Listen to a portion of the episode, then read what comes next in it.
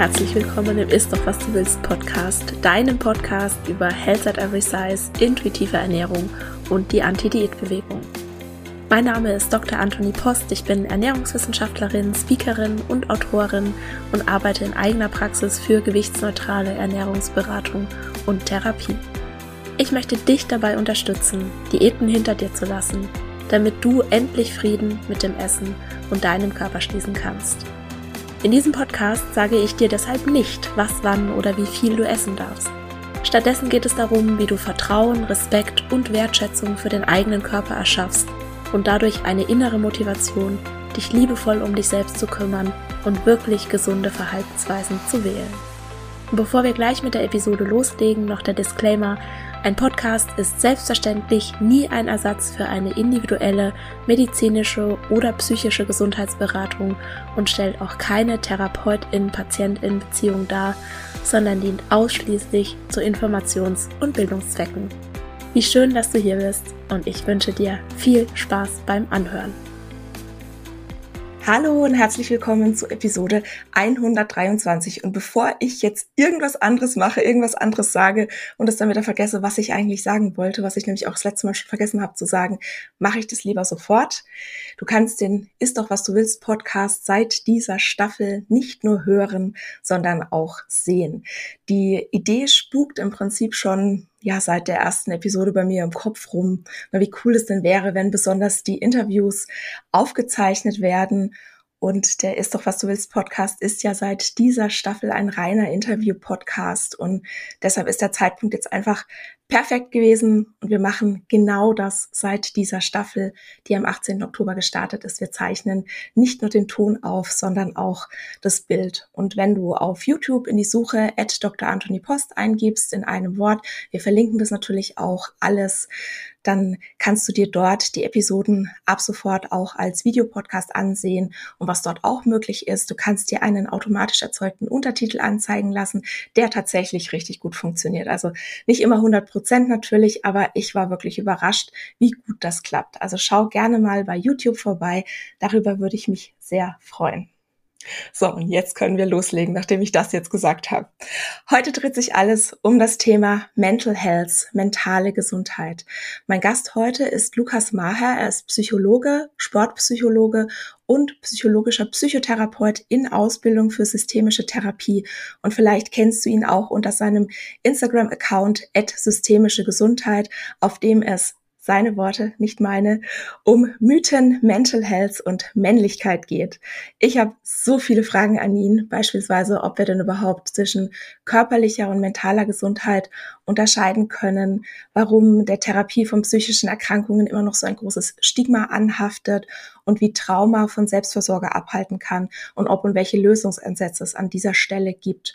Und ich will mit Lukas über ADHS sprechen, weil mich gerade spannenderweise immer mehr Menschen auch mit ADHS finden und zu mir in die Beratung kommen.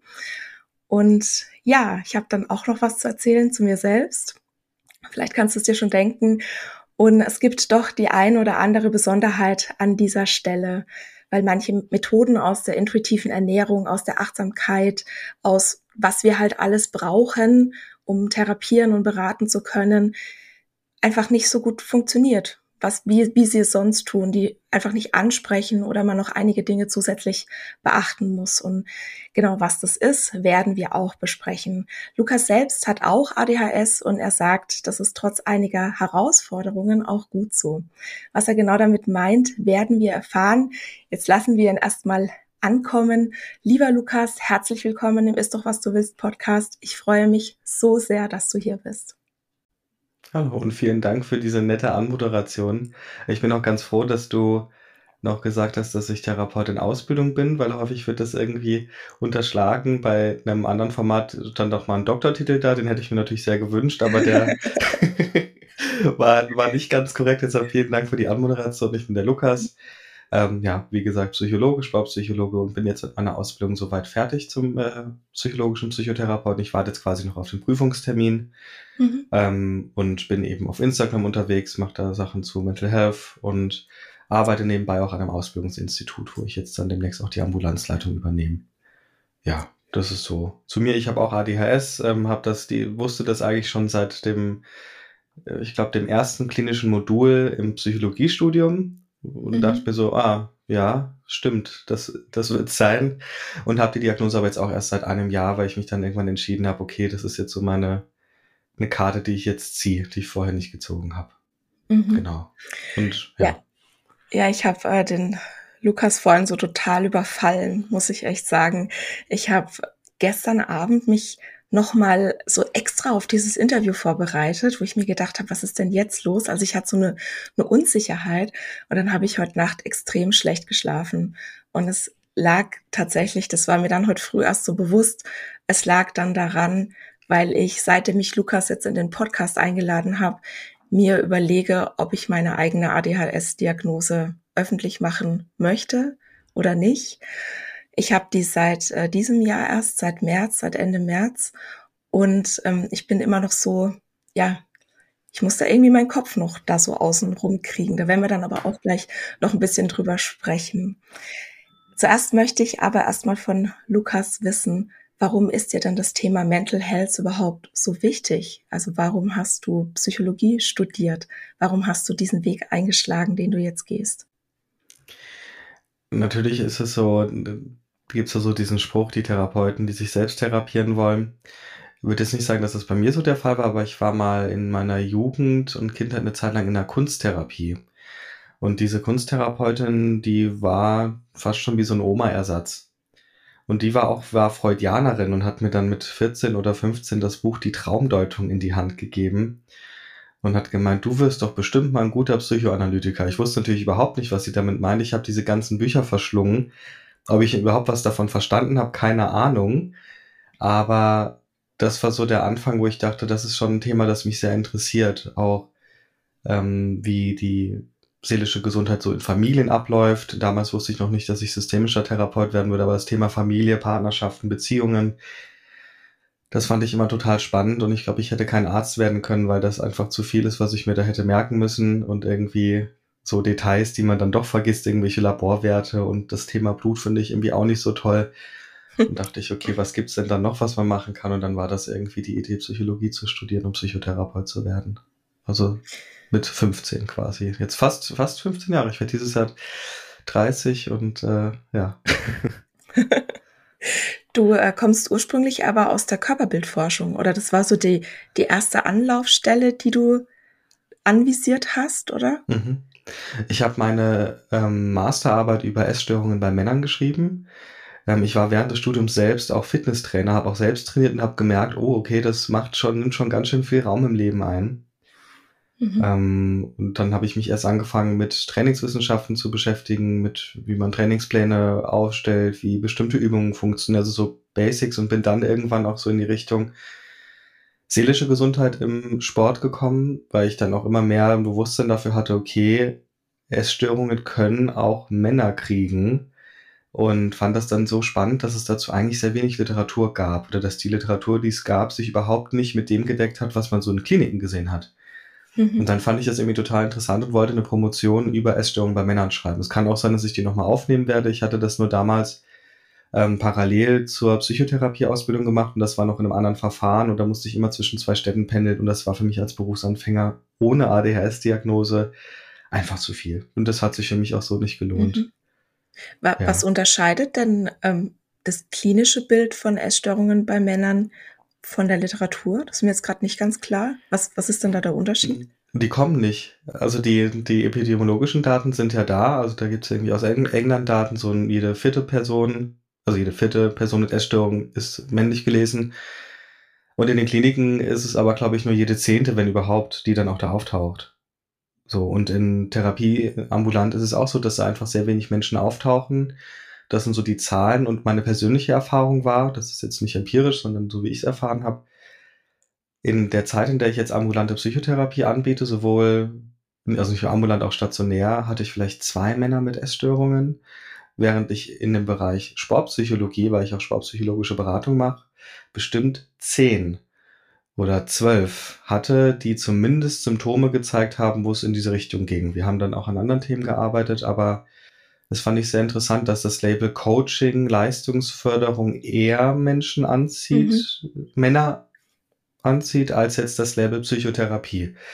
Ähm, das finde ich einfach sehr interessant. Da gibt es auch verschiedene Diskussionen drum um Sozialisierung, Stigma, um Stigma, teilweise auch Argumente dafür, dass Männer einfach weniger belastet sind weiß ich jetzt nicht. Die können ja auch ihr Umfeld dann einfach mehr belasten. Also ich habe ich hab so das Gefühl, Belastung muss irgendwo hin und wenn der Mensch sie selbst nicht trägt, dann gibt es irgendeinen anderen Menschen, der dafür büßen muss. Das ist jetzt auch nicht empirisch, aber irgendwie so ein systemisches Verständnis von irgendwo so eine Art Emotionsabfuhr. Das muss ja dann irgendwo hin und irgendeiner kriegt es dann ab oder irgendeine.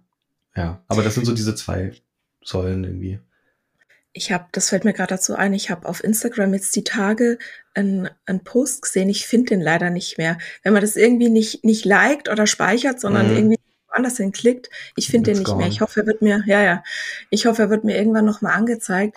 Das war äh, also total spannend, dass so dieses, also es, es ging so um die, die ähm, spirituelle Szene, ja, und so um die mhm. Persönlichkeitsentwicklungsszene, dass äh, dieses äh, höher, schneller, weiter, ja, mhm.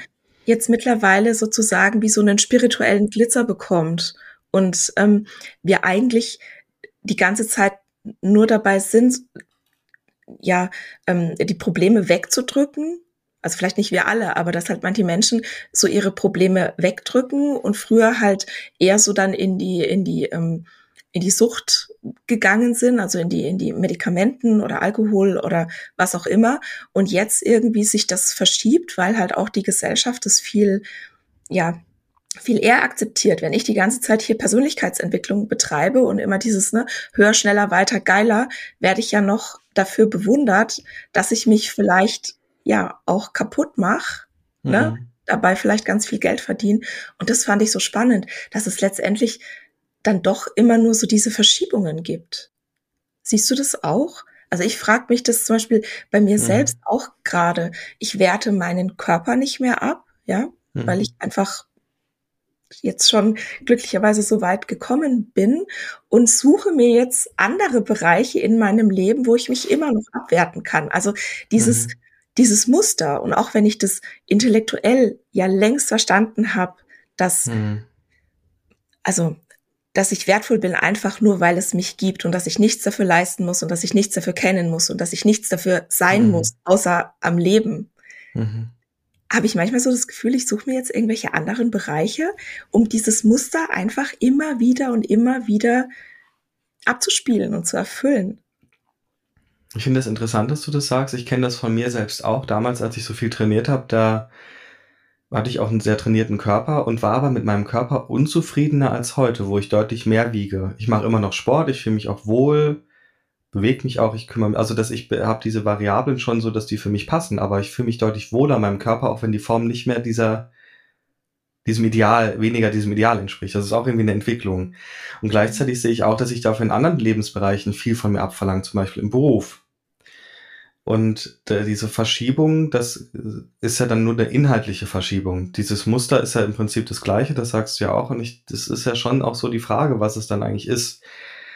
Ähm, ob das so Leistungsforderungsglaubenssätze sind, wo es dann doch darum mhm. geht, dass ich nur dann äh, wertvoll bin, wenn ich mir ein selbst äh, hochgestecktes Ziel nehme und das erreiche. Und sobald ich das aber erreicht habe, dann muss ich es dann nochmal machen weil sonst, weil ich ja nur dann wertvoll bin. Und wenn ich es nicht erreiche, dann geht es plötzlich um Selbstabwertung. Ich glaube, dahinter steht schon auch so ein, äh, oder jetzt weiß ich jetzt nicht, wie, ob das bei uns beiden so ist, aber wenn ich solche Themen in einer anderen Ausprägung in der Therapie habe, steht da häufig schon, schon auch so das ähm, Thema Selbstmitgefühl, beziehungsweise bin ich es mir selbst wert im Hintergrund. Mhm. Und wenn das sozusagen Grundbedürfnis ist, das irgendwie frustriert wurde oder wo sozusagen nicht gelernt wurde, damit irgendwie gesunden, großen, großen Anführungszeichen umzugehen, dann entwickeln sich verschiedene andere Kompensationsmuster und eins davon kann sein, okay, nur wenn ich viel leiste, bin ich wertvoll. Und jetzt kriege ich das in einem Bereich hin und jetzt habe ich aber noch eine Million andere Bereiche, weil ja das Grundmotiv eigentlich ist, wertvoll sein zu wollen oder nicht, nicht wertvoll sein zu wollen. Und ich, das ist was was, was vielleicht vielen Menschen so geht. Ich meine, ähm, ich weiß nicht, wie alt du bist, aber meine Eltern sind halt Boomer. Ähm, Und die Boomer? Ich bin 41. Ich, okay. bin, ich bin Level 41. Du bist Level 41. Ich bin jetzt bin Level 41. Aber dann ist das vielleicht bei deinen Eltern auch noch so gewesen. Aber zumindest so dieses, ähm, was die ja gelernt haben, ist ja schon, dass die viel Leistung bringen müssen. Mhm. Ähm. Und die vergeben das natürlich nicht immer so weiter. Also meine Mutter war zum Beispiel sehr daran interessiert, dass wir das machen, was uns glücklich macht. Und trotzdem hat sie es aber anders vorgelebt, weil sie ja anders aufgewachsen ist. Und wir lernen ja nicht nur durch das, was unsere Eltern uns sagen, sondern auch, wie sie es vorleben. Das heißt, ich glaube schon, dass das auch in der Generation unseren noch drin ist und dass wir uns vielleicht einfach bewusst damit auseinandersetzen. Aber wir leben ja schon auch in einer ziemlichen Leistungsgesellschaft. Ich meine, Hustle Culture, ich finde auch Diätkultur ist ein ziemlicher, ziemlich analog. Da kann man auch tiefe Diskussionen über Diätkultur und Kapitalismus führen und über Leistung und alles Mögliche. Also da, mhm, ja. Ähm, ja. Es gibt eine Podcast-Episode, die heißt Ist Schlanksein eine Leistung? Fragezeichen. Können wir auch gerne verlinken. Mhm. Also ja, natürlich. Äh, Interessant, ja. Also, also ich, ich nähere mich dieser Frage, ne, was, was dann Leistung bedeutet. Und natürlich ist Schlanksein keine Leistung, um hier gleich mal äh, hardcore zu spoilern, ja. Mhm. Aber so wird es ja in der Gesellschaft nicht gesehen.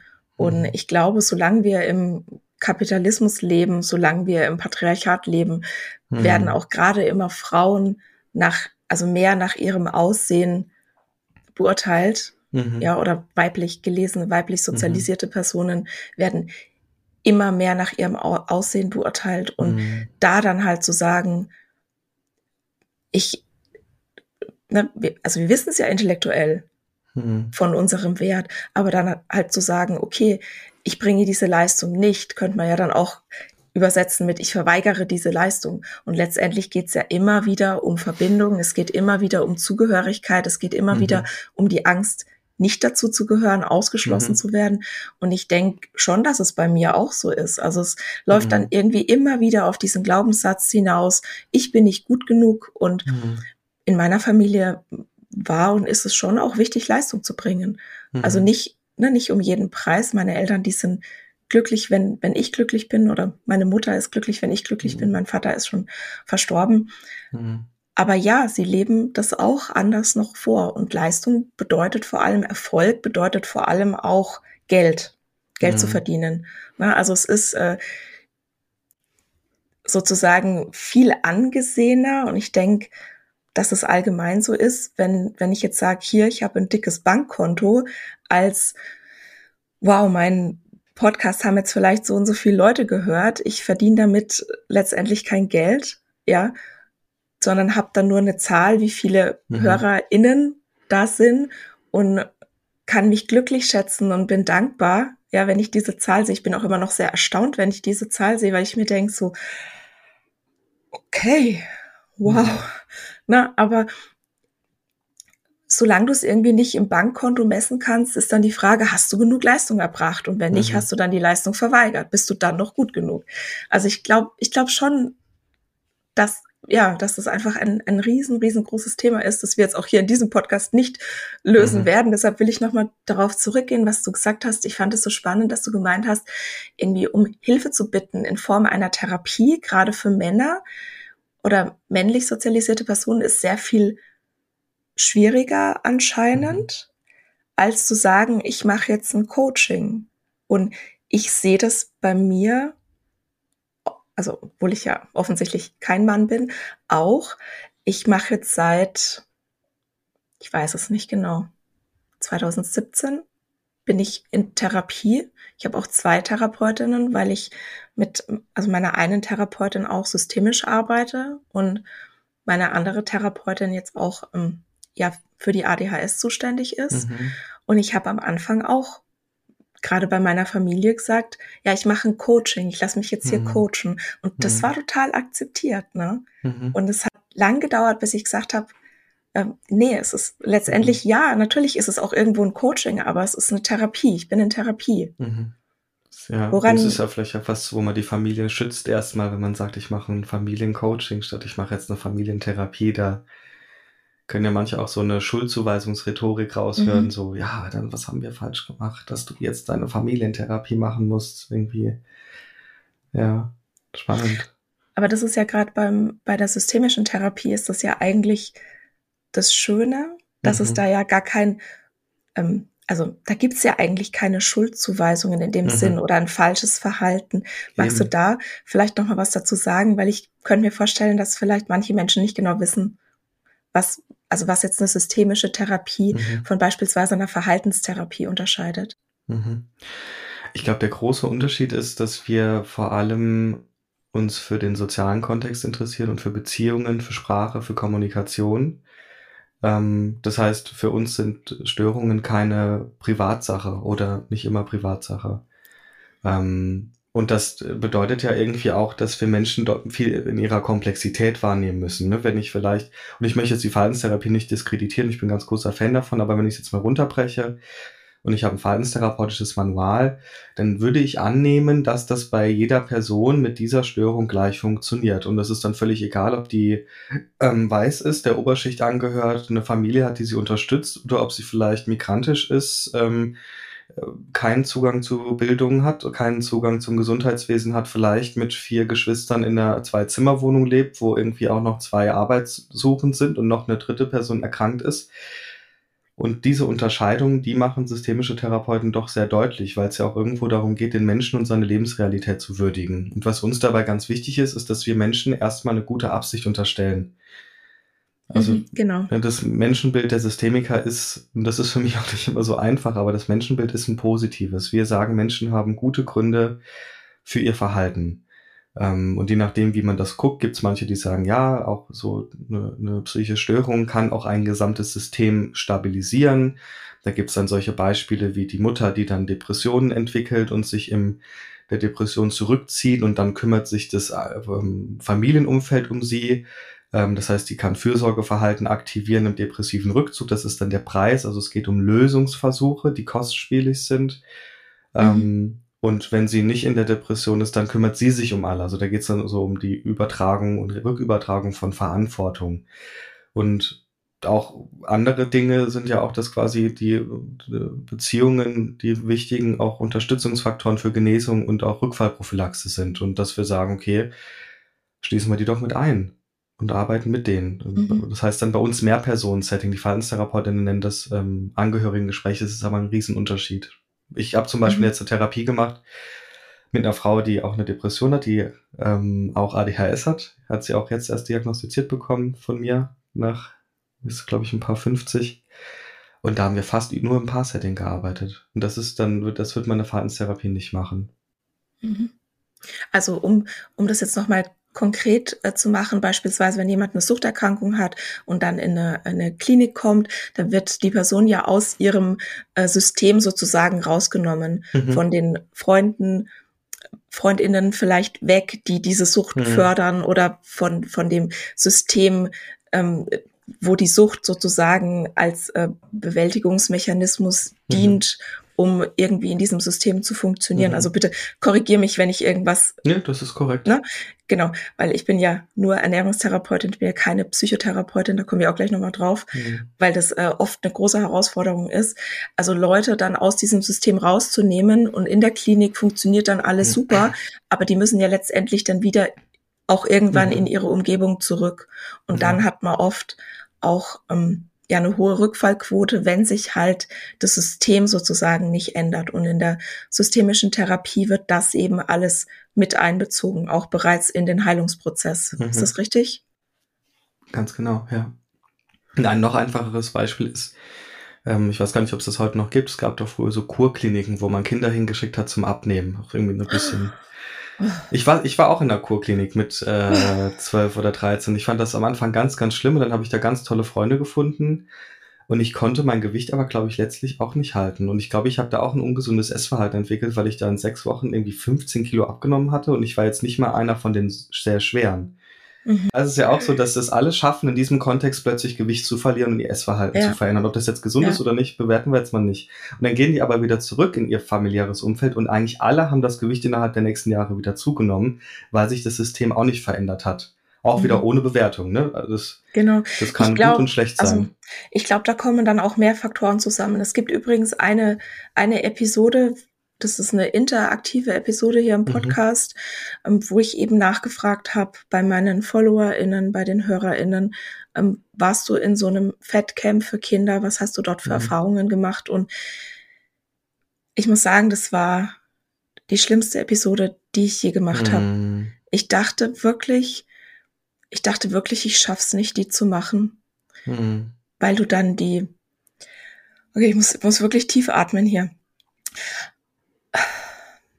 Du hörst diese Geschichten und sie brechen Mhm. dir das Herz, obwohl du selbst überhaupt nicht betroffen bist. Und dann Mhm. kannst du dir überhaupt gar nicht vorstellen, wie das ist. Also, ne, wenn du das selbst erlebt hättest, Mhm. was es dann vielleicht dann mit dir macht. Ich glaube, ich habe dreimal musste ich, musste ich abbrechen, Mhm. hab dann irgendwas anderes gemacht, weil es einfach, also es ist schrecklich. Den Kindern wird im Prinzip gesagt, so wie du bist, bist du nicht gut. Und dann Ja. kommen die in dieses ne, idealisierte Setting. Natürlich funktioniert das da. Natürlich Klar. funktioniert es da. Und dann ist es aber auch so, dass der Körper sich auch anpasst. Also selbst wenn die in dieser Klinik bleiben würden, Mhm. würde dann irgendwann die Abnahme wahrscheinlich nicht mehr funktionieren, weil Mhm. der Körper ja nicht unterscheiden kann, ist es jetzt eine echte Hungersnot oder ne, ist es sozusagen eine, eine freiwillige Hungersnot, diese Diät. Es funktioniert halt einfach nicht. Und was, was das aber mit, mit Kindern macht, die das jetzt auch alles noch mit in ihr Erwachsenenalter mitnehmen und Mhm. also ich, ich möchte das gerne abschaffen. Ich möchte das gerne, wenn Mhm. ich was zu sagen hätte, ich würde gerne diese ganzen Kliniken, in denen Kinder Gewicht verlieren sollen, ich würde die gerne abschaffen. Es geht doch, es geht darum, für mich geht es darum, den Kindern zu sagen, du bist richtig, so wie du bist, du bist gut, wie du bist. Und jetzt gucken wir mal, wie wir es ihnen noch ein bisschen schöner Mhm. machen können. Ne?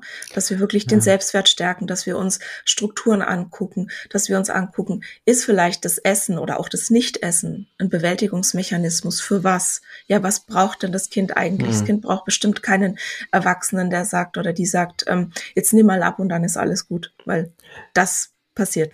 Das Kind braucht Eltern, das seine Bedürfnisse erfüllen. Und ich glaube auch in meinem Fall wäre damals, da war viel im Umbruch mit Scheidung, mit wo wohnt man dann, mit der Schule. Wenn man mehr Gewicht hat, dann wird man auch eher gemobbt. Und wenn man ADHS hat, dann neigt man auch dazu, Leuten mal eine reinzuhauen und dann steigern sich solche Sachen.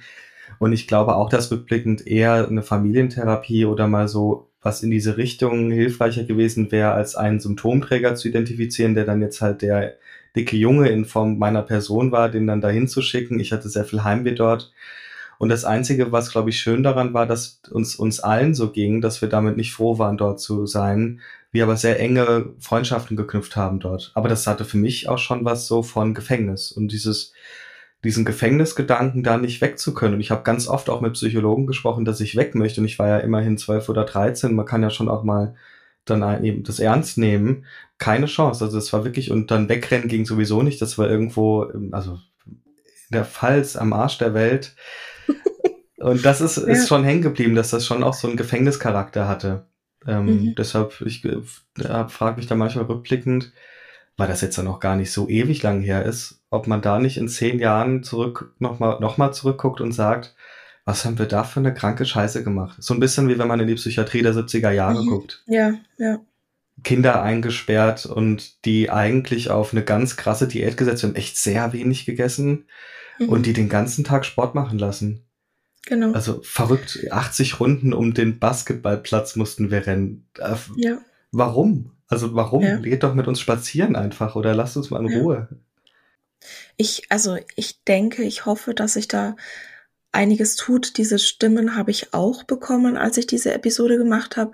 Und das war auch was, was viele beschreiben, dass sie endlich in einem, in einem Setting waren, wo sie nicht mehr aufgefallen sind, wo also wo sie nicht mehr sozusagen der Außenseiter oder die Außenseiterin waren. Und da denke ich mir, ja, wir müssen als Gesellschaft daran arbeiten, dass das im Alltag der Fall ist. Und wenn mich jemand fragt, was können wir tun, um die Welt sofort besser zu machen, dann sage ich immer, bitte nicht Körper kommentieren und bitte nicht Essverhalten kommentieren. Wenn wir einfach damit aufhören würden, das wäre schon so viel gewonnen. Du hast gerade auch noch eine spannende Sache gesagt, mh, dass sich, also ich fasse es jetzt mal zusammen, dass sich Neurodivergenz auf das Körperbild auswirken kann. Also gehen wir doch mal ruhig in das Thema jetzt ADHS. Hm, Was kann denn das für Folgen haben, beispielsweise wenn jetzt eine Person ADHS hat, das nicht äh, diagnostiziert wird oder selbst wenn es diagnostiziert wird, vielleicht keine, keine richtigen Lösungsstrategien gefunden werden. Wir hören ganz viel von Selbstwert in diesem Kontext, auch von Selbstabwertung, so das Gefühl zu haben, ich gehöre nicht richtig dazu, ich bin irgendwie anders, mit mir stimmt was nicht. Was kann da alles passieren? Also ich glaube, diese Erzählungen von Andersartigkeit, die ja dann auch negativ bewertet wird, das ist ja, was viele Menschen mit ADHS kennen, wo ja Social Media im Moment so einen gegenläufigen Trend hat, dass es ja auch irgendwie Fähigkeiten beinhaltet. Und ich glaube, das macht, ähm, ich glaube, das macht anfällig für Scham oder für die Entwicklung von Schamempfindungen. Und jetzt sind Menschen mit ADHS ja Menschen, die sehr oft sehr viel empfinden. Und jetzt ist Scham ein sehr, sehr, sehr, sehr unangenehmes Gefühl. Und wenn ich das sehr intensiv fühle, dann hat das ja auch gewisse Handlungsimpulse, irgendwas, was ich machen möchte, dass ich das nicht mehr fühle. Und das Gleiche gilt ja irgendwie auch für unser Körperbild, dass das ja auch durch Außen durchaus beeinflussbar ist, nämlich indem man Menschen Schamgefühle induziert oder denen das Gefühl gibt, sie sind so, wie sie sind, nicht richtig. Und das erzeugt Scham. Und ich könnte mir vorstellen, dass Menschen mit ADHS deshalb dazu neigen könnten, ich weiß es jetzt auch gar, gar nicht sicher, mit ihrem Körperbild auch kritischer zu sein. Oder zumindest, das hat ja auch den Faktor Impulsivität, eher zu extremeren Ernährungsformen zu, zu neigen. Das müssen jetzt keine Essstörungen sein, aber das kann anfangen von das Essen wird vergessen zu ich vergesse das Essen und esse dann abends ganz viel, dann geht's mir schlecht, dann sehe ich wie mein Körper aussieht, wenn ich halt viel gegessen habe und dann werte ich mich aber dafür ab, weil ich mich anders fühle. Also ich glaube, dass Menschen mit ADHS alleine durch diese Anfälligkeit für Scham auch anfälliger sein könnten, mit ihrem Körperbild zu hadern. Mhm. Und was sind die, also was sind die Auswirkungen von einem negativen Körperbild? Also warum ist es so wichtig für unsere Gesundheit und für unser Wohlbefinden, dass wir eigentlich ein, ein positives Körperbild mhm. haben? sollten, dürften, könnten? Also ich glaube erstmal, weil sich das ganz schön beschissen anfühlt, sich in seinem Körper nicht wohlzufühlen. So, das ist, glaube mhm. ich, das Erste. Weil den habe ich ja. Ob ich will oder nicht. Und das andere ist, dass es ja durchaus auch Studien dazu gibt, dass die, das Auftreten oder die Entstehung von bestimmten psychischen Störungen dadurch erhöht ist.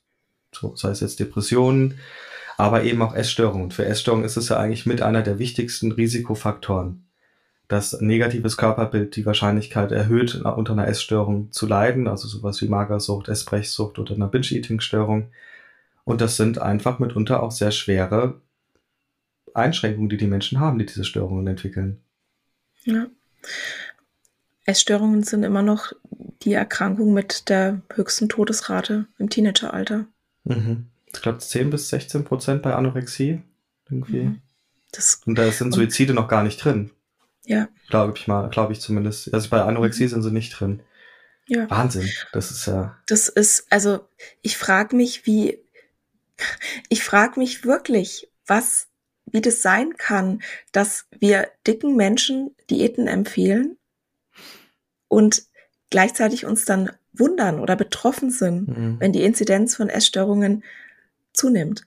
Wir wissen ja aus Studien, dass nur sechs Prozent aller Menschen in einer Essstörung überhaupt Untergewicht haben. Mhm. Ja, und was ist mit den anderen? Ja, die werden gelobt, dass sie jetzt endlich ihre Gesundheit in die Hand nehmen und was mhm. für sich tun. Und, ne, da sind wir gleich wieder so bei diesem, äh, ja, bei dieser, ja, Persönlichkeitsentwicklungsscheiße auch teilweise, muss ich echt Eine sagen. Sache von Zuschreibung, ja. oder? Also gerade bei dem medizinischen Begriff Adipositas steckt ja schon drin, das ist eine Erkrankung, die du hast. Ja. Das ist eine Privatsache. Es könnte ja bei dem Begriff, deshalb benutze ich auch immer Störung, weil Störung ist eine Abweichung von einer Norm, die irgendjemand gesetzt hat. Und genau. bei Störung denke ich auch schnell so daran, das kann auch eine Störung im System sein. Bei Krankheit ist es, finde ich, was, es ist was Privates. Und so wie über Gewicht gesprochen wird, jetzt auch in dieser Diagnose Adipositas, ist das was, wo den Leuten vermittelt wird, auch wenn es da jetzt schon Entwicklung gibt, finde ich zumindest, das ist Privatsache. Dein ja. Lebensstil ist deine Privatsache und dass das aber irgendwie Rückkopplung hat, wie Menschen auf dich reagieren und wie diese Reaktionen dann auch was mit dir machen, wenn du diskriminiert wirst und einsam bist und dich zurückgesetzt fühlst, dann bewegst du dich vielleicht auch nicht mehr so viel oder gehst nicht gerne ins Fitnessstudio, wenn du da so angeguckt bist, äh, wirst oder neigst vielleicht auch dazu, diese ganzen unangenehmen Gefühle, die da äh, mit einhergehen, irgendwie kompensieren zu müssen, weil es nicht anders geht. Und ich finde, da ist die Debatte so unterkomplex. Also auch wenn man so Beiträge in den Medien sieht, ich denke jedes Mal, Mensch, jetzt ladet doch mal jemanden ein, der kein Spinner ist. Also Hä? Die, die Debatte ist unterkomplex, finde ich super. Also, um, um das jetzt auch nochmal klarzustellen, ich bin nicht gegen Persönlichkeitsentwicklung. Ja, ich glaube auch beispielsweise, dass das intuitive Essen und das Health at Every Size nichts anderes ist als Persönlichkeitsentwicklung, weil du plötzlich dich mit deinen Bedürfnissen, mit deinen Emotionen, mit deinen Emotionen, die auf Bedürfnisse hindeuten und äh, das auch nochmal so ein noch so ein kurz so eine Anmerkung zu vorhin. Ich glaube auch, dass ähm, also unseren, also unsere Eltern, die haben auch überhaupt gar nicht beigebracht bekommen oder unsere Großeltern ja auf ihre Bedürfnisse zu schauen und die überhaupt zu befriedigen. Also da ging es auch immer nur ums Funktionieren, ums Leisten, ums Überleben ja auch. Ne? Und ähm, das will ich nochmal ganz, ganz klar machen an dieser Stelle. Ich bin nicht gegen Persönlichkeitsentwicklung. Ich glaube, dass ähm, dieses höher, weiter, geiler ähm, Persönlichkeitsentwicklungsding auch wieder so ein blinder Aktionismus sein kann, was sozusagen dann wieder eine Bewältigungsstrategie sein kann, die gesellschaftlich akzeptabler ist, als jetzt zu sagen, äh, ähm, ja, ich mache jetzt was anderes, beziehungsweise es ist ja auch gar keine so eine bewusste Entscheidung oft. Ich hoffe, das ist ja auch ein offener Prozess. Gemacht. Also weißt ja. du, Persönlichkeitsentwicklung ist ja erstmal ergebnisoffen. Ich möchte herausfinden, wie ich sein will. Genau. Mit meinen Bedürfnissen und Gefühlen. Und dieses andere, das ist ja Leistungsoptimierung. Und das ist ja das genau. Gegenteil von offen. Das ist ja ganz klar vorgegeben, wo ich dahin will. Natürlich macht man Auftragsklärung, guckt, wie könnte das aussehen, wie ist der Weg denn, aber es ist ganz klar, es muss morgen besser sein als gestern und damit man das auch validieren kann, muss es ja irgendwie messbar sein. Das ist, finde ich, sogar das Gegenteil von Persönlichkeitsentwicklung. Wenn man es wenn man's mal so, das eine als einen ergebnisoffenen Prozess der Selbstfindung oder Selbstkenn der Kennenlernung nimmt und das andere als ja, ein Ergebnis erreichen. Genau, das konnte ich gerade nicht in Worte fassen. Vielen Dank. Genau so ist es. genau, genau so ist es.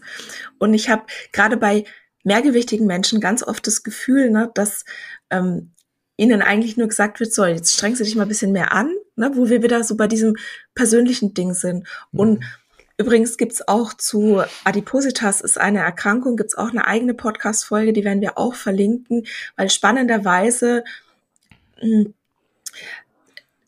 also haben ja eigentlich alle Zeichen dagegen gesprochen, das als Krankheit zu erklären. Und dann wurde es aber trotzdem gemacht. Warum?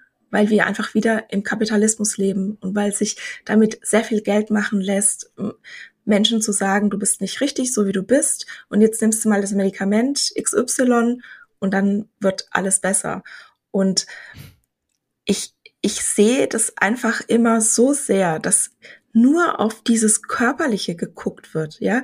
Wie sind die Blutwerte? Wie ist die Zahl auf der Waage. Das ist auch mhm. so dieses Gefühl, dass viele mehrgewichtige Menschen haben, wenn sie so zum, also zum Arzt, zur Ärztin gehen, ja, dass nur so auf diese körperliche Gesundheit geschaut wird und sie im Prinzip machen können, was sie wollen.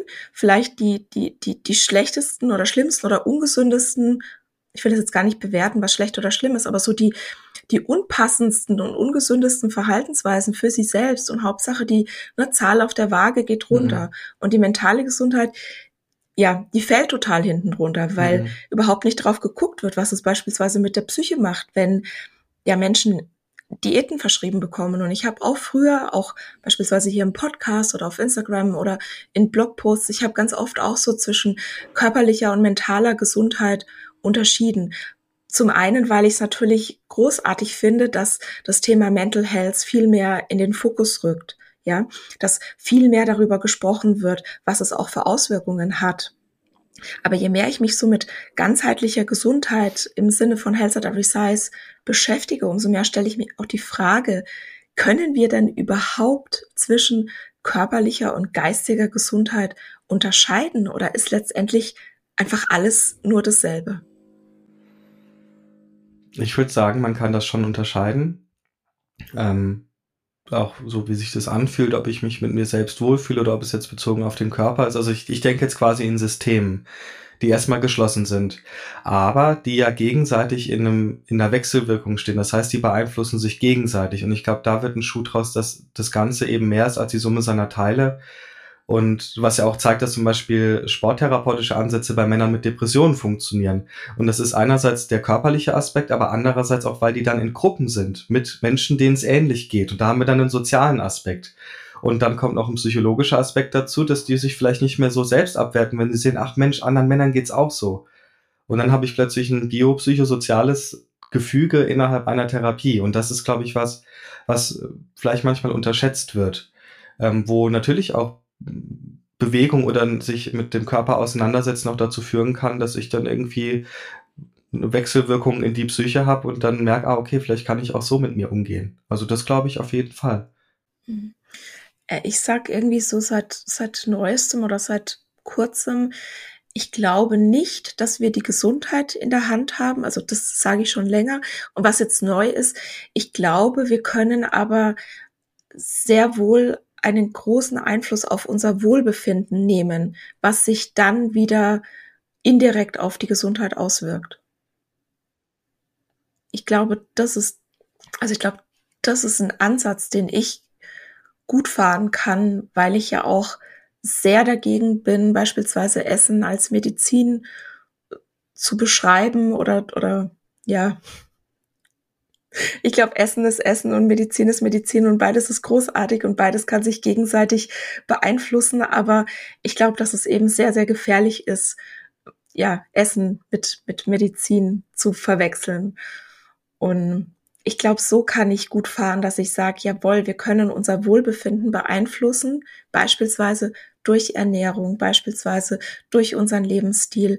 Ich merke zum Beispiel jetzt immer mehr, also wie, wie sehr Schlaf für mich wichtig ist. Ich glaube, Schlaf ist für mich das Allerwichtigste. Und um, um jetzt nochmal zu meiner Diagnose zurückzukommen, ich habe mich ja unglaublich dagegen gesperrt. Also mir ging das so ein bisschen ähnlich wie Isabel mit von Ernährungsrevolution, mit der warst du ja letzt auch im Gespräch. Zu mir kamen plötzlich Menschen mit ADHS und die haben sozusagen mich gefunden. Ich habe die irgendwie angezogen. Also so das Gefühl, ich, ich ziehe irgendwie die fast an. Und ich habe mich dann in so vielen Sachen auf einmal wiedergefunden und konnte dann plötzlich so Dinge, die für mich funktioniert haben, aus wo ich den Grund gar nicht wusste, konnte ich weitergeben und dann haben die plötzlich auch für die funktioniert. Und dann kam so immer mehr dieser Gedanke, boah, ich, ich sehe mich da so. Aber natürlich dann auch sofort wieder der Zweifel, ne, weil das hat man ja ganz also das, das, das hört man ja gerade ganz oft, jetzt muss ich irgendwie auf den Punkt kommen, ich rede hier so ne, außenrum. Ähm, auf Instagram machen gerade ganz viele auch so aus meiner Bubble ihre ADHS-Diagnose öffentlich. Und worüber ich dann immer wieder stolpere, ist diese Anschuldigung, Anschuldigung, ach, das ist doch nur eine Modediagnose, ach, das ist doch jetzt irgendwie schick, ADHS zu haben, ne? Wir haben doch, wir haben doch alle ein bisschen ADHS, das finde ich also ganz schlimm, diesen Satz. Und, ne, oder dieses, ach, die wollen doch alle nur Aufmerksamkeit. Und ich habe mich da ganz, ganz arg dagegen gesperrt, weil ich auch mir gedacht habe, nee, ich möchte jetzt irgendwie nicht noch so einen Stempel, ich möchte jetzt nicht noch eine Diagnose, ja, mir reichen schon meine Diagnosen, die ich eh schon habe, ja. Wenn du chronisch krank bist, ist es, ja, hast du, hast du eine ganze Liste.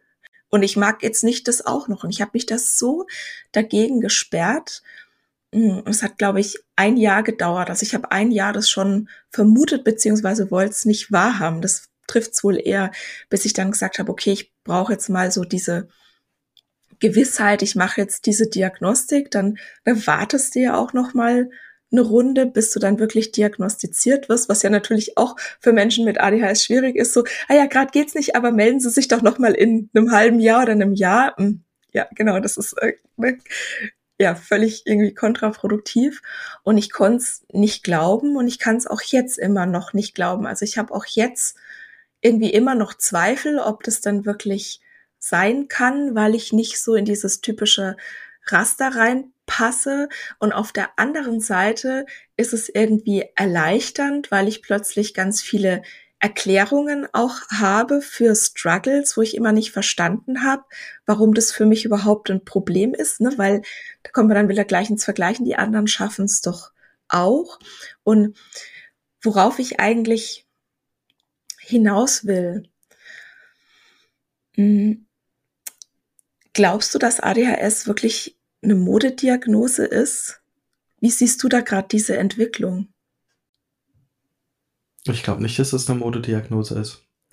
Ich glaube, und das zeigen auch die Zahlen, dass eher noch zu wenig Menschen diagnostiziert sind. Ich glaube, dass das, was wir ADHS nennen, eine, eine Variante der Entwicklung ist, die es schon immer gegeben hat.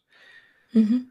Und die vielleicht auch jetzt nochmal mehr Symptome zeigt und mehr Leidensdruck den Menschen bringt, weil sich unsere Gesellschaft da, dorthin entwickelt hat, dass sie vielleicht auch für viele Menschen mit ADHS nicht ganz so attraktiv sind oder schwer wo es sozusagen große Hürden gibt, sich anzupassen.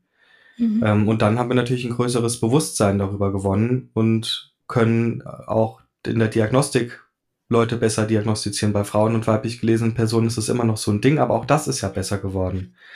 Und ich mhm. glaube, dass das keine Modediagnose ist, sondern dass einfach derart viele Menschen davon betroffen sind, dass die sich jetzt, weil es zum Glück Social Media gibt, zu Wort melden. Vor 2010, als es das alles noch nicht so gab, dann hätte das irgendwie in der Zeit oder in der Süddeutschen stehen müssen. So, die ADHS-Community ruft dazu auf, dass sich der, die Psychotherapeutenkammer damit auseinandersetzt. Undenkbar. Marginalisierte Gruppen sind, glaube ich, erst seit Social Media besonders sichtbar geworden. Ich glaube, dass es auch für ADHS ja. zutrifft. Ich glaube auch nicht, dass es eine Modediagnose ist.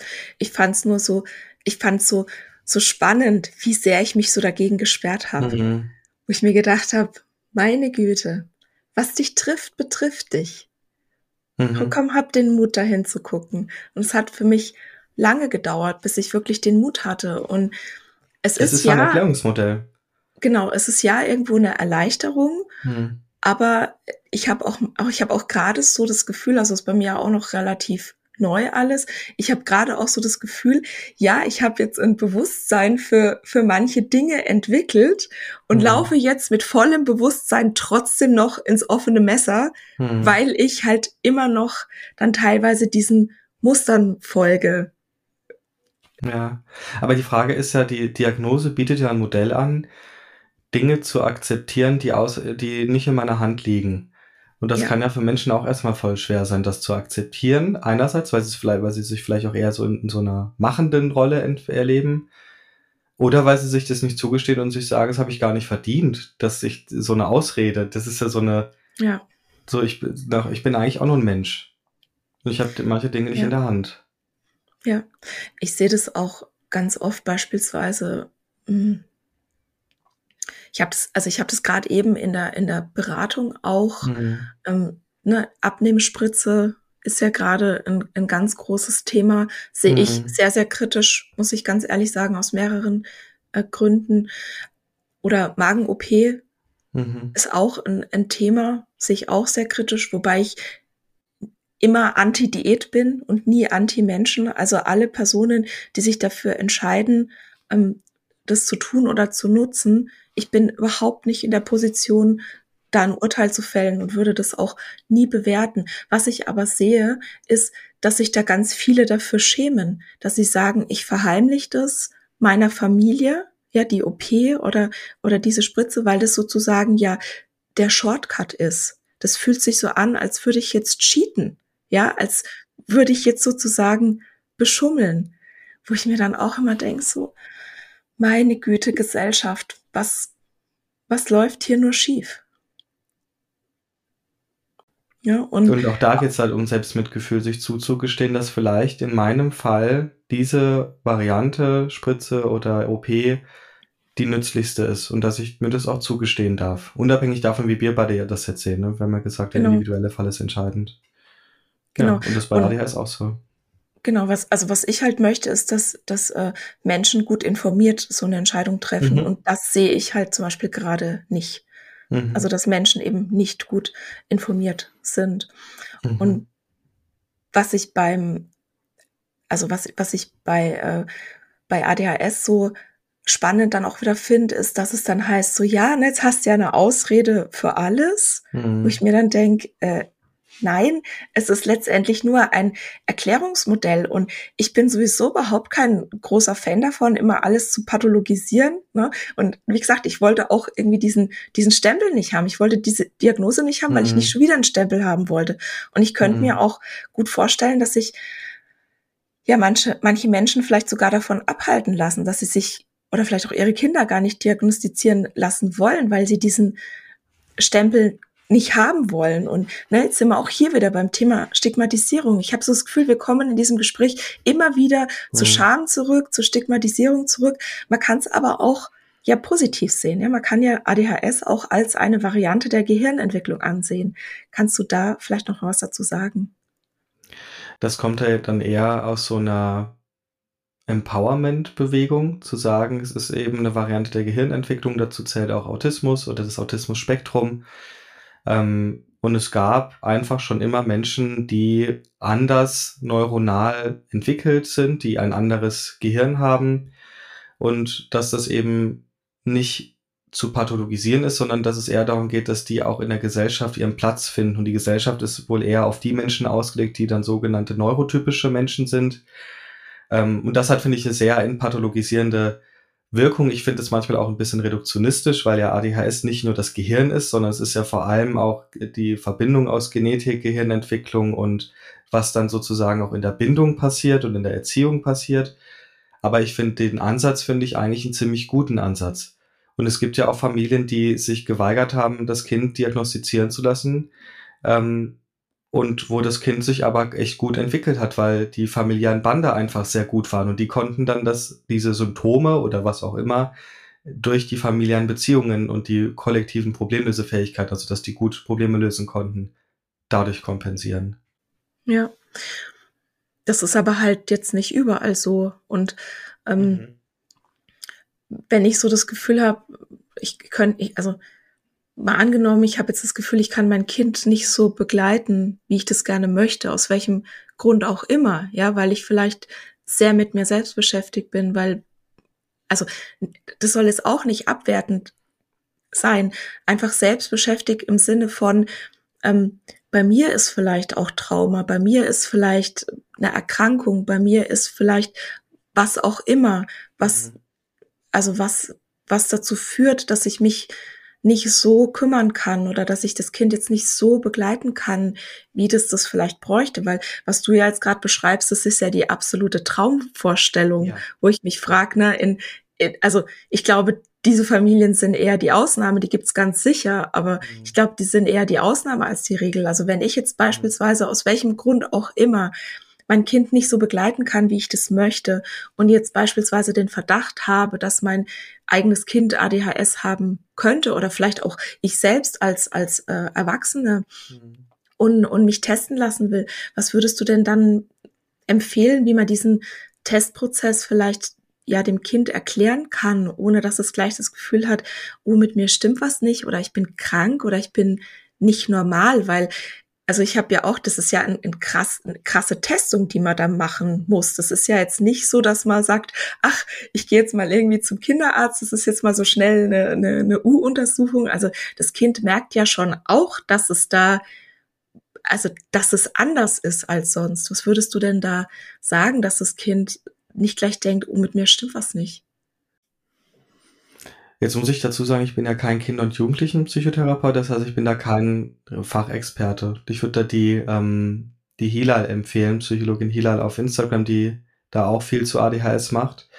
Ähm, ich glaube, dass es für Kinder aber wichtig ist, und das ist ja, glaube ich, was ganz Basales, trotz dieses Diagnoseprozesses das Gefühl zu bekommen, in Ordnung zu sein. Und das müssen Eltern irgendwie schauen, dass sie das mit begleiten können. Wie auch immer sie das machen. Ich meine, wenn das dann bei einem Kind gemacht wird und idealerweise in der Praxis von einer Kinder- und Jugendlichen-Psychotherapeutin oder einem Therapeuten abläuft, dann werden die Eltern ja auch in den Prozess mit einbezogen und kriegen da sicherlich auch Ratschläge, wie sie mit dem Kind umgehen können. Ne, man kann das Ganze ja spielerisch vermitteln. Manche sagen ja dann ADHS als Superkraft. Weiß ich jetzt nicht, ob ich das bei dem Kind machen würde, aber wenn es irgendwie eine Art und Weise gibt, das so rüberzubringen, dass das Kind sich nicht als, als was anderes im Sinne von was Schlechtes, sondern eher als was Besonderes vielleicht auch sieht, aber auch mit besonderen Herausforderungen, ne? besondere Fähigkeiten, besondere Herausforderungen, dann glaube ich, wäre das eine, eine gute Sache. Und bei Erwachsenen würde ich es auch eher so machen, zu sagen, es ist erstmal eine, eine Abweichung, die ganz häufig vorkommt tatsächlich und die aber auch Herausforderungen bringt, aber eben auch Fähigkeiten. Also ich glaube, diesen ressourcenorientierten Ansatz, den da sollte man gerade bei ADHS, die ja, dass ja Menschen sind, die in den in guten Kontexten ja richtig aufblühen. Und ich glaube, mhm. dass unsere Gesellschaft ohne Menschen mit ADHS nicht funktionieren würde. Und auch nicht ohne Menschen mit, die, die auf dem Autismus-Spektrum sind. Das ist, also da bin ich ganz fest von überzeugt. Und ich glaube, dann gehe ich ja hin und nehme nehm im Prinzip die Pathologie vom Menschen weg und sage, okay, jetzt suchen wir mal einen Kontext, in dem das gar nicht auftritt. Ja. Und dann attribuiere ich das auf den Kontext und nicht unbedingt auf den Menschen. Und ich glaube, dann habe ich eine, für mich wäre das dann ein, eine, ein günstiges Therapierational, weil ich es möglichst nicht auf den Menschen beziehe, sondern eher auf den Kontext, in dem der Mensch lebt. Mhm. Das ist jetzt noch so aus der Erwachsenentherapie, wie ich es machen würde. Machst du das für dich auch, weil du ja sagst, es ist eine Herausforderung, aber es ist auch gut, dass ich ADHS habe? Ja, definitiv. Also ich habe sogar manchmal ein bisschen das Gefühl, dass ich die mir die Herausforderung der ADHS weniger eingestehe, als jetzt das, was ich an Ressourcen mitbekomme, also auch so diese Kreativität oder Spontanität, also was in der, für mich in der Therapie oder als Therapeut, glaube ich, noch auch fast ein, nicht ein Alleinstellungsmerkmal, aber in, schon auch noch mal was Besonderes ist. Und ich glaube, dass ich mir manchmal mehr zugestehen könnte, dass ich bestimmte Dinge einfach nicht so gut kann wie andere und dass es einfach für mich so ist und ich bin ein Mensch und das ist in Ordnung so und ich muss das jetzt auch nicht alles können. So. Ähm, das ist für mich noch ein Prozess, aber ich habe ja auch noch mein Leben lang Zeit, das irgendwie rauszufinden. Und wenn ich das jetzt schon geklärt hätte, dann müsste, weiß ich nicht, müsste ich mir ein anderes Problem suchen. Und jetzt bin ich froh, dass ich das erstmal habe. ja. Wie ist, das, das, wie ist das bei dir? Ja, wie gesagt, das ist ja alles noch relativ ja. neu, aber ich, also ich sehe schon auch so, so Dinge, ne, zum Beispiel Pünktlichkeit. Also, mhm. das ist einfach was, was mir extrem schwer fällt. Mhm. Und aber gleichzeitig ist Zuverlässigkeit ein ganz wichtiger Wert für mich. Mhm. Also ich bin da im ständigen Widerspruch, weil, weil ich es ähm, nicht so hinkriege, wie ich es gerne hinkriegen möchte. Und das war letztendlich auch, also das war der Grund, wo ich es mir dann auch endlich eingestehen konnte. Mhm. Also es gibt ja das äh, Phänomen der Zeitblindheit, dass beispielsweise Menschen mit ADHS haben können, dass sie Zeit nicht richtig einschätzen können. Und bei mir ist es definitiv so. Also ich würde meine Hand wirklich, also wirklich ins physisch, ja, ins Feuer legen und bei manchen Dingen sagen, das dauert nur fünf Minuten und bin mir da aber auch ganz sicher. Und dann mhm. sind es einfach 50. Und ja, das kenne ich. Das das macht's wirklich dann schwierig, ne? Auch mhm. oder auch so Strukturen. Ich weiß, wie wichtig Struktur für mich ist, aber ich muss ganz arg bei mir aufpassen, dass es nicht zu viel Struktur ist, weil ich dann sofort wieder in diese Diätvergangenheit ähm, reinschnuppere, mhm. ja. Und es muss auch eine flexible Struktur sein, weil ich mich sonst ganz schnell langweil und dann mhm. sofort rebelliere und aus dieser Struktur ausbreche. Ja, und das ist also es ist schon sehr spannend. Und auf der anderen Seite denke ich mir auch, ich wusste schon immer, dass ich irgendwie anders bin, mhm. dass auch mein Gehirn anders funktioniert als andere Gehirne, weil ich oft so ganz andere Lösungsansätze hatte und dann aber damit so die einzigste war, wo ich mir dann gedacht habe, so, hä, wie macht ihr das? Das macht für mich überhaupt keinen Sinn.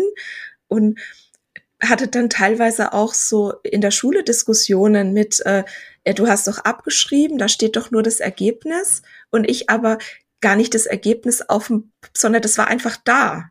Mhm. Ich habe irgendwie so dieses, also diese Aufgabe gehabt und war das Ergebnis einfach da und dann habe ich das hingeschrieben. Weil, keine Ahnung, mein Kopf mir das einfach gegeben hat und ich aber auf diesen Lösungsweg gar nicht zugreifen konnte. Und also solche Dinge habe ich schon immer gemerkt und ich habe sehr viel Energie mein Leben lang also darauf verwendet, mich anzupassen, dazu zu gehören, so wie die anderen zu sein, weil ich immer gespürt habe, ich bin irgendwie anders und das macht natürlich auch was mit einem. Und auf der anderen Seite, ich bin auch jemand, ich bin unglaublich kreativ und ich liebe das, kreativ zu sein, was natürlich aber auch wieder bedeutet, dass ich eine Million Hobbys habe und dass mich eine Milliarde Dinge in, interessieren. Ja, ja, einen Hobbyfriedhof habe ich auch. ähm, ne? Und also das ist, ähm, mhm. es ist einfach eine ganz, ganz große Herausforderung und da immer wieder so auch zu, zu sich selbst zurückzukehren und zu sagen, jawohl, ich mach's so gut, wie ich mhm. jetzt gerade kann, ja, auch mit dem Essen ich mache es so gut, wie ich jetzt gerade kann, weil das fände ich jetzt zum Schluss auch noch mal ganz spannend, da noch mal so ein paar Herausforderungen als Ernährungstherapeutin zu sagen, was denn beispielsweise Menschen mit ADHS beim Essen haben könnten. Also es ist häufig so, dass ähm, kein so ein gutes Gespür für Hunger und Sättigungssignale da ist, beziehungsweise man ganz schnell in einem Setting drin sein kann, wo man es zum Beispiel gar nicht mehr merkt. Also Stichwort Hyperfokus. Ich bin auf irgendwas so fokussiert, mhm. dass ich wirklich vergesse zu essen, zu trinken, auf Toilette zu gehen. Und erst wenn diese Signale schon schreien, also so krass da sind, dass man sie einfach nicht mehr, äh, ja, überhören kann oder man sich wirklich fast in die Hose pinkelt und noch eine Sekunde ne, und man es gerade noch so dann schafft, auf Toilette zu gehen, ähm, das ist natürlich ähm, ja eine Herausforderung wenn man mhm. sozusagen nicht, nicht so, also wenn man immer wieder in Situationen reinkommt, weil dann, du hast es vorhin angesprochen, ähm, Binge-Eating, ne, ich mhm. esse vielleicht den ganzen Tag nichts und dann abends hole ich sozusagen nach, wenn ich vielleicht auch zur Ruhe komme. Ne, Struktur ist eine Herausforderung. Mhm. Die kann sich beißen mit so einer chronischen Diät oder Essstörungsvergangenheit. Mhm. Zum einen ist Struktur wichtig, zum anderen ja, kann, kann sie langweilen, kann sie zu mhm. Rebellion führen, kann sie auch zu so einem Perfektionismus führen. Das ist auch was, oder? Was ähm, siehst du das häufiger, dass, dass Menschen mit ADHS dann so eine Überstruktur haben, dass die so überorganisiert sind, um zu mhm. kompensieren?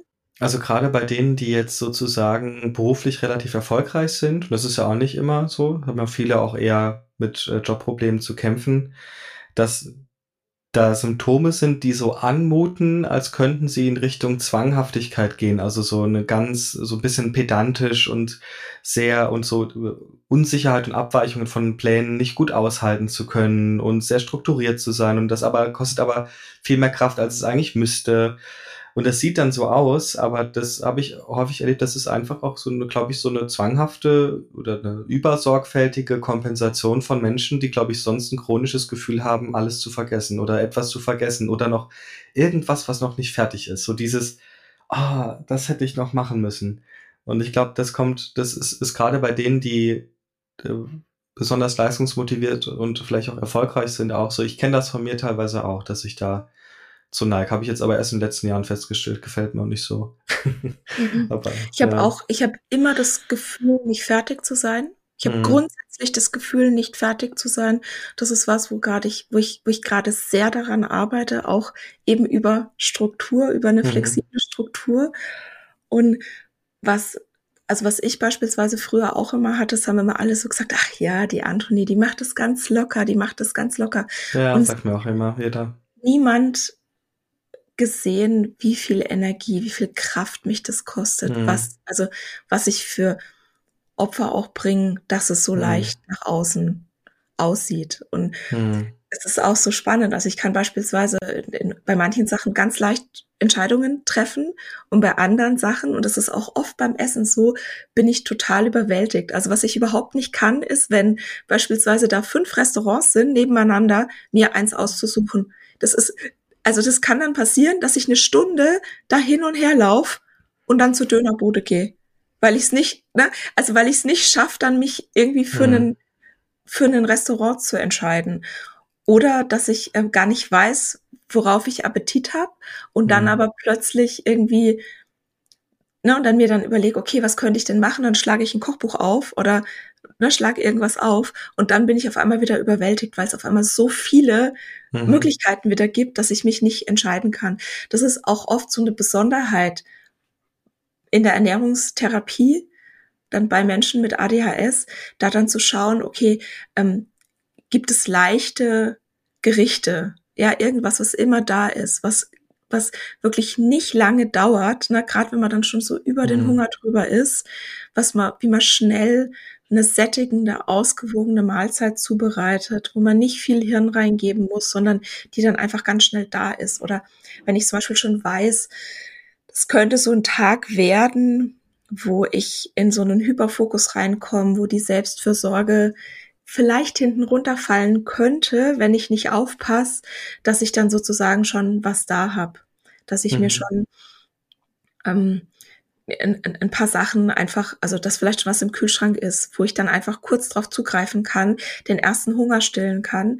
Und ich bin ja auch total dafür, Convenience-Produkte wirklich zu normalisieren. Diese ganze Clean Eating-Bewegung, mhm. ja, das, also ich war da selber früher Anhängerin, ja, natürlich. Äh, Stichwort Orthorexie. Aber das macht so viel mit uns, dass wir auch immer gleich wieder so diese diesen Perfektionismus mhm. haben. Und ähm, da habe ich jetzt, ich muss jetzt mhm. die, die, ich denke mal, wenn die Episode raus ist, dann werden auch die Termine schon wieder mh, hm, verfügbar sein. Ich habe zwei äh, Meal Prep Mini-Workshops jetzt geplant, wo ich wirklich sage, okay, das ist alles Meal Prep. Ja, eine, eine Tiefkühlpizza in der Gefriertruhe zu haben, auch das ist Meal Prep und das ist auch völlig in Ordnung. Ja, es gibt ein Spektrum, was alles Meal Prep sein kann. Und es gibt manche Tage, da kann ich ganz frisch kochen und habe Zeit. Mhm. Und dann gibt's andere Tage, da habe ich das nicht. Und das ist auch was, also egal ob jetzt ADHS oder nicht, ich persönlich glaube, es ist immer besser zu essen, ausreichend mit Energie versorgt zu sein, als nicht zu essen. Also im ersten Schritt ist es erstmal wichtig, überhaupt was zu, gegessen mhm. zu haben. Und dann im zweiten Schritt kann man schauen, okay, kann ich hier vielleicht noch ein bisschen was mhm. anpassen? Kann ich vielleicht noch ein paar Ballaststoffe draufschmeißen? Wie schaut's denn aus mit der Ausgewogenheit? Und das ist wirklich völlig egal, ob jetzt ADHS oder nicht. Erstmal genügend essen. Das ist so mhm. das Allerwichtigste, was ich immer gerne meinen PatientInnen und KlientInnen mitgebe. Und wenn das funktioniert, kann man sich dann im zweiten Schritt überlegen, okay, an welcher Stellschraube kann ich denn jetzt vielleicht noch drehen, dass ich das, dass ich mein Wohlbefinden damit steigere, was sich dann vielleicht wieder auf meine Gesundheit positiv auswirkt. Mhm. Man würde ja auch bei Menschen, die jetzt irgendwie vielleicht zu leicht depressiven Symptomen neigen, auch mal gucken, was denn so die Basics machen. Also, das klingt jetzt ein bisschen dumm, aber trinken die genug, schlafen ja. die genug, essen ja. die genug. Und weil wenn das nicht passt, dann klar kann ich da ganz viel auch therapeutisch machen, aber ich sollte kann erstmal anfangen, dass der Mensch an sich versorgt ist mit so biologischen Grundbedürfnissen. Genau. Und ähm, dann kann ich das weitermachen, weil ich hatte das auch schon häufiger mal, wo ich dann gemerkt habe, ja, Junge, du hast jetzt halt die letzte Woche auch vielleicht jede, jede Nacht fünf Stunden geschlafen. Natürlich bist du antriebslos. Also mhm, genau. wieso auch nicht? Also ist ja klar. Und dann äh, habe ich so das Gefühl, dass wir ganz oft so diesen Shortcut über die Ernährung suchen. Ne? Mhm. Oder am besten irgendwie noch über Blutwerte. Oh, ich bin antriebslos, boah, ich habe bestimmt einen Eisenmangel. Äh, ja, vielleicht, ne? kann ich jetzt auch nicht ausschließen oder ja. so, aber vielleicht guckt man erstmal auf die Basics. Mhm. Und, und, also wenn man dann ne? wieder bis um zwei Uhr nachts Netflix geguckt hat, um sechs Uhr aufgestanden ist, braucht man auch kein Eisen zu supplementieren, nee, sondern nee. ja. Das ist auch immer das, was ich sage. Auf einen gestressten Körper kannst du viel Grünkohl draufschmeißen, wie du willst. Das ist dann mhm. auch wieder nur ein Tropfen auf einen heißen Stein. Und ja. das, also, das würde ich mir einfach wünschen, dass das viel mehr so ins, ja, ins Gedächtnis kommt und in den Fokus rückt, vor allem auch eben beim Arztbesuch, dass da nicht nur auf die Blutwerte geguckt wird oder ne, was jetzt die Waage anzeigt, muss ich sowieso nicht wiegen, wenn man nicht möchte, da kann man immer Nein sagen. Oder meistens Nein sagen. Es gibt wenige Ausnahmen, wo das Körpergewicht relevant ist, beispielsweise äh, wenn man äh, eine Anästhesie braucht, wenn man also eine, eine Narkose braucht, weil die dann eben übers Körpergewicht dosiert wird. Aber meistens kann man da einfach Nein sagen. Es gibt ja ein neues Feature hier im Podcast und zwar lässt jede Person, die hier ist, also jeder Gast, jede Gästin, eine Frage da, ohne die nächste Person zu kennen. Und das kann etwas sein, was so persönlich zum Thema Körperakzeptanz, Health at Every Size, intuitive Ernährung, was auch immer beschäftigt oder vielleicht auch einfach eine Frage, auf die man selbst Antworten sammelt oder irgendwas ganz anderes. Es gibt da keine konkrete Vorgabe, außer dass ich jetzt, Lukas, äh, dich in diesem Fall bitte, hast du denn eine Frage für die nächste Person, die in den Podcast kommt? Mhm. Meine Frage an die nächste Person wäre, ähm, wann hast du dich das letzte Mal für deinen Körper gelobt, als es nicht um dein Aussehen ging? Uh, sehr, sehr cool. Die werde ich mitnehmen. Äh, ich weiß auch schon, wer der nächste Gast, die nächste mhm. Gästin im Podcast. Oh, spannend. Ach, das ist äh, total spannend. Finde ich super. Danke dir für diese tolle Frage. Du hast auch eine Frage bekommen, mhm. die schon auf dich wartet. Und zwar hat dir in der letzten Episode Ellie Magpie eine Frage dagelassen. Und diese lautet, was tust du, wenn du einen total schlechten Body Image Day hast oder das Gefühl hast, es passt einfach nicht? Hast du da einen bestimmten positiven Coping Mechanismus. Also was tust du, wenn du einen schlechten Body-Image-Tag hast? Ja, wenn der so schlecht ist, dass der Impuls ist, ich müsste jetzt mal noch mal eine Diät machen, dann sage ich mir, wart mal noch einen Tag. Also ich sage mir dann, ja, okay, ich mache die Diät, aber nicht morgen, sondern übermorgen.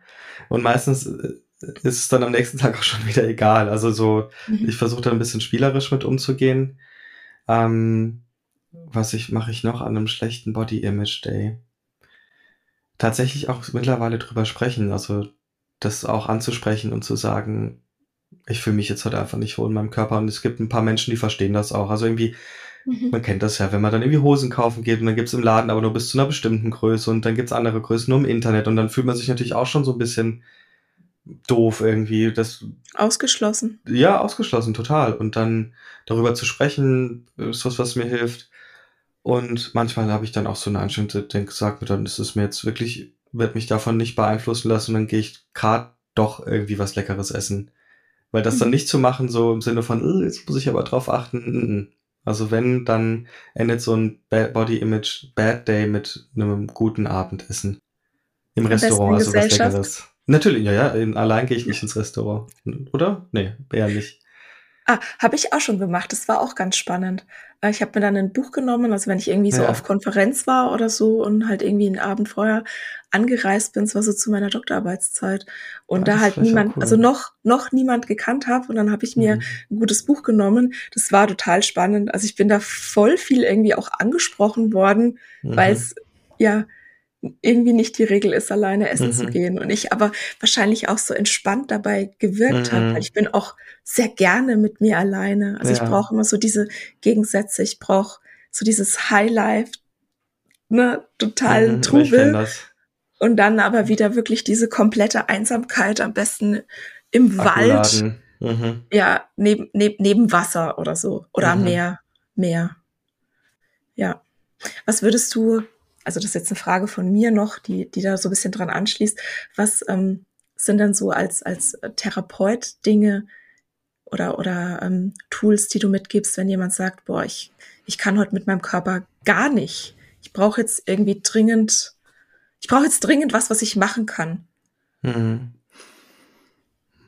Also wenn ich jetzt, wenn ich dann äh, diese, den Auftrag annehme, dann würde ich vielleicht so in die Richtung Körperfunktionalität gehen. Ne, Gibt mhm. ja auch Interventionen dazu, zehn Dinge, die man im Körper mag, die nichts zum Aussehen zu tun haben. Mhm. Ähm, vielleicht auch eine Körpersensibilitätsübung. Ich was, was ist das?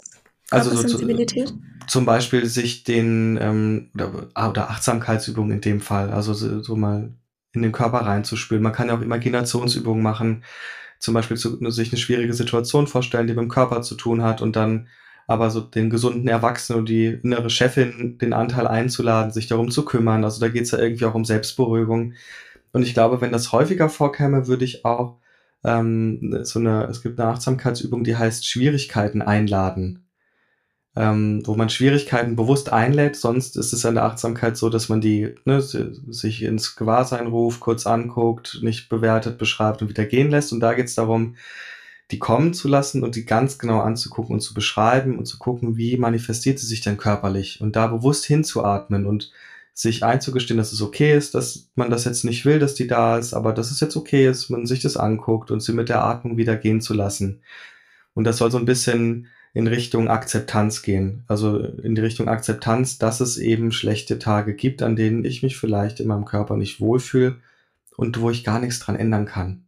Und dass das Aufgeben manchmal besser ist als die zehnte Tagebuchintervention. das wäre dann eher die akzeptanzbasierte Schiene und das vorhin war eher so handlungsbasiert. Das Aufgeben im Sinne äh, zu akzeptieren, dass das jetzt so ist und genau. nicht jetzt eine Lösung dafür finden zu müssen. Genau, dass die Lösung darin liegt, ja. wenn ich es nicht mehr verändern will, dass, dass sich das jetzt blöd anfühlt, dann ist es auch leichter, es zu akzeptieren, weil mhm. die Gesellschaft eben so ist, wie sie ist. Und das ist normal, dass man sich mal in seinem Körper schlecht fühlt, weil wir leider nicht in so einer selbstmitfühlenden Gesellschaft leben. Selbst wenn Markus Lanz behauptet, wir wären alle so gefühlig. Es ist nicht so, ja. weil er ja einen Satz mhm. später sagt, dass wir alle Weicheier wären, aber ja, ja. Der kann äh, gern mal zu mir in die Beratung kommen, mal, mal äh, die Lebensrealitäten von meinen äh, PatientInnen mhm. sich anhören. Das, äh, ja. Da würde er dann sowas auch nicht mehr sagen. Ja, so, möchtest du ganz zum Schluss den ZuhörerInnen noch was mitgeben oder ist alles gesagt? Ich glaube, irgendwie mit der letzten Übung habe ich es irgendwie ganz rund gemacht für mich. Also es gibt Dinge, die ihr tun könnt, wenn ihr euer Körperbild verbessern wollt und ihr seid es auch wert, diese Dinge zu tun. Und an manchen Tagen nützen diese Dinge vielleicht nichts. Und dann dürft, habt ihr es auch verdient oder ihr, dann dürft ihr euch das auch erlauben, diesen Kampf für heute mal aufzugeben. Und es am nächsten Tag nochmal anzugucken. Weil es immer in den allermeisten Fällen noch den nächsten Tag gibt. So. Wunderschön. Toll. Ganz, ganz toller Abschlusssatz. Wo kann man dich denn finden und was bietest du alles an? Mich kann man finden unter systemische Gesundheit auf Instagram, auch auf TikTok, wobei das ist für mich eher noch so ein bisschen experimentell, dass ich da mal ein Video hochlade und gucke, was da passiert. Ähm, mhm. Ich habe auch eine Website, ähm, ich glaube systemischegesundheit.de, frühwasmal.com. Wir verlinken das Ihr alles. werdet das finden. Ja. Wir, ähm, wir verlinken das alles. und ich biete im Grunde systemische Beratung, Paarberatung und äh, sportpsychologische Beratung und Coaching an. Falls man da Interesse hat, darf man sich gern melden. Ich glaube, ich würde noch so zwei, drei Leute aufnehmen. Es kommt für mich immer drauf an, wenn ich jetzt ähm, Faktor Zeitmanagement ist bei ADHS ja auch immer so ein Thema. Gerade würde ich, jetzt heute würde ich sagen, drei Leute schaffe ich. Nächste Woche würde ich sagen fünf und in vier Wochen würde ich sagen, ah nee, doch nur noch eine Person. Deshalb sage ich einfach gar nichts. Ihr meldet euch, wenn ihr irgendwas braucht. Genau. Genau. Super, dann es war ein unglaublich spannendes Gespräch für mich. Ich habe auch sehr viel auch. mitgenommen. Ich freue mich natürlich, wenn alle ZuhörerInnen da draußen auch ganz viel mitgenommen haben. Also vielen Dank, dass du dir die Zeit genommen hast, dass du hier warst. Ja, auch vielen Dank an dich und auch für die Offenheit heute. Ja, ich fühle mich gut. Ich fühle mich tatsächlich schön. jetzt gut. Ich habe äh, ich habe mit mir gerungen. Ich habe wirklich mit mir gerungen. Also nicht, dass ich mich für diese Diagnose schäme, sondern das war eher so dieses, ich habe, ich, ich weiß selber noch nicht so richtig, was ich damit anfangen soll. Mhm. Na? Also ich bin selber noch in dieser ganz, ganz großen Unsicherheit, weil ja, es ist auf der einen Seite eine große Erleichterung, plötzlich so einen Erklärungsansatz zu haben, aber auf der anderen Seite habe ich auch gerade so das Gefühl, es, es macht alles so, so schwierig und also irgendwie schwieriger weil ich gar nicht so richtig weiß, ne, weil jetzt auch wieder so dann hier die Perfektionistin kommt mhm. und so dieser ungeduldige Anteil in mir, mhm. ne, wir mhm. müssen jetzt schnell was ändern und wir müssen das jetzt schnell lösen, damit ja, jetzt dann schnell ja erst alles seit gestern und nicht schon seit deiner Kindheit. Ja, genau, ne, damit jetzt schnell alles besser mhm. ist und wir nicht mehr ständig so in dieses offene Messer laufen, mhm. ja, und und einfach äh, ja weiter unserem Muster folgen, obwohl wir jetzt halt total äh, das Bewusstsein dafür haben, dass dieses Muster einfach echt scheiße ist. Ja. Mhm. Also es ist so, ähm, es gibt ja bei also gerade in der systemischen Therapie äh, heißt ja, ähm, dass so eine Veränderung, gerade auch so einer positiven Veränderung, so eine ganz große Unruhe auch vorausgeht, ne? so mhm. Chaos im System. Mhm. Ich bin total gerade, also mit, mit, mit meiner ADHS an dieser Stelle Chaos im System. Ah, und ja wie gesagt, es hätte äh, sich für mich jetzt irgendwie nicht richtig angefühlt, über ADHS zu sprechen und das sozusagen zu verheimlichen, dass ich mhm. selber auch betroffen bin. Und bereit war ich aber definitiv nicht, das zu teilen. Aber ich glaube, das wär, wäre ich auch nie, weil ich glaube auch, mhm. dass in ein, zwei Jahren ich mir immer noch denke oder in zehn Jahren vielleicht auch, äh, ne, also habe ich jetzt wirklich die Diagnose oder ist das vielleicht alles doch gar nicht so? Das ne? Und ja, ich, aber es, es mhm. fühlt sich auf jeden Fall für mich gut an und erleichternd an. Es war auf jeden Fall die richtige, cool. die richtige Entscheidung, auch wenn ich heute Nacht definitiv nicht geschlafen habe. Aber es ist ja jetzt Wochenende, also wir nehmen Es die Episode an einem. Freitag auf. Es ist jetzt Wochenende. Ich kann mich jetzt ausruhen und damit sind wir jetzt auch am Ende, weil du musst nämlich jetzt auch Ich muss gehen. jetzt ne? los, ja. Zwei, zwei Menschen mit ADHS und super Zeitmanagement und dann äh, dauert die Episode eine Stunde zwanzig und ich habe mir so sehr vorgenommen, diesmal unter einer Stunde zu bleiben, aber nein, äh, so ist es jetzt. Also vielen Dank für alle, die jetzt Dank. noch da sind, die sich diese lange Episode angehört haben. Wir sind hiermit am Ende. Vielen Dank, dass du uns deine Zeit geschenkt hast und ich freue mich sehr, wenn du übernächste Woche mit meiner nächsten spannenden Gästin auch wieder dabei bist.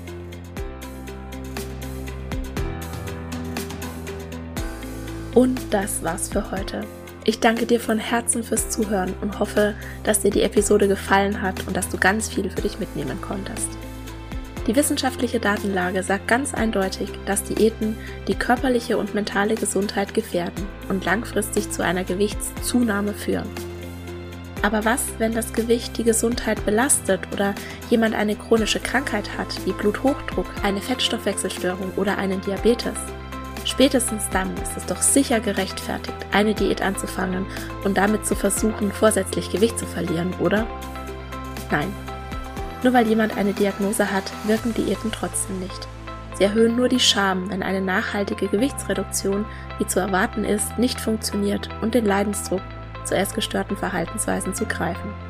Die gute Nachricht, um deinen Blutzucker wieder in Balance zu bringen, beziehungsweise ganz allgemein etwas für deine Gesundheit zu tun, musst du dir weder Lebensmittel verbieten noch eine strenge Diät einhalten und du musst auch keinen vorsätzlichen Gewichtsverlust anstreben.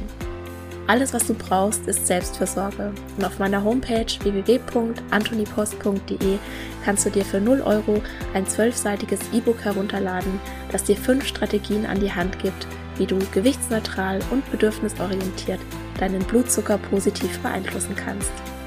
In diesem Sinne, isst doch was du willst und alles Liebe, deine Antonie.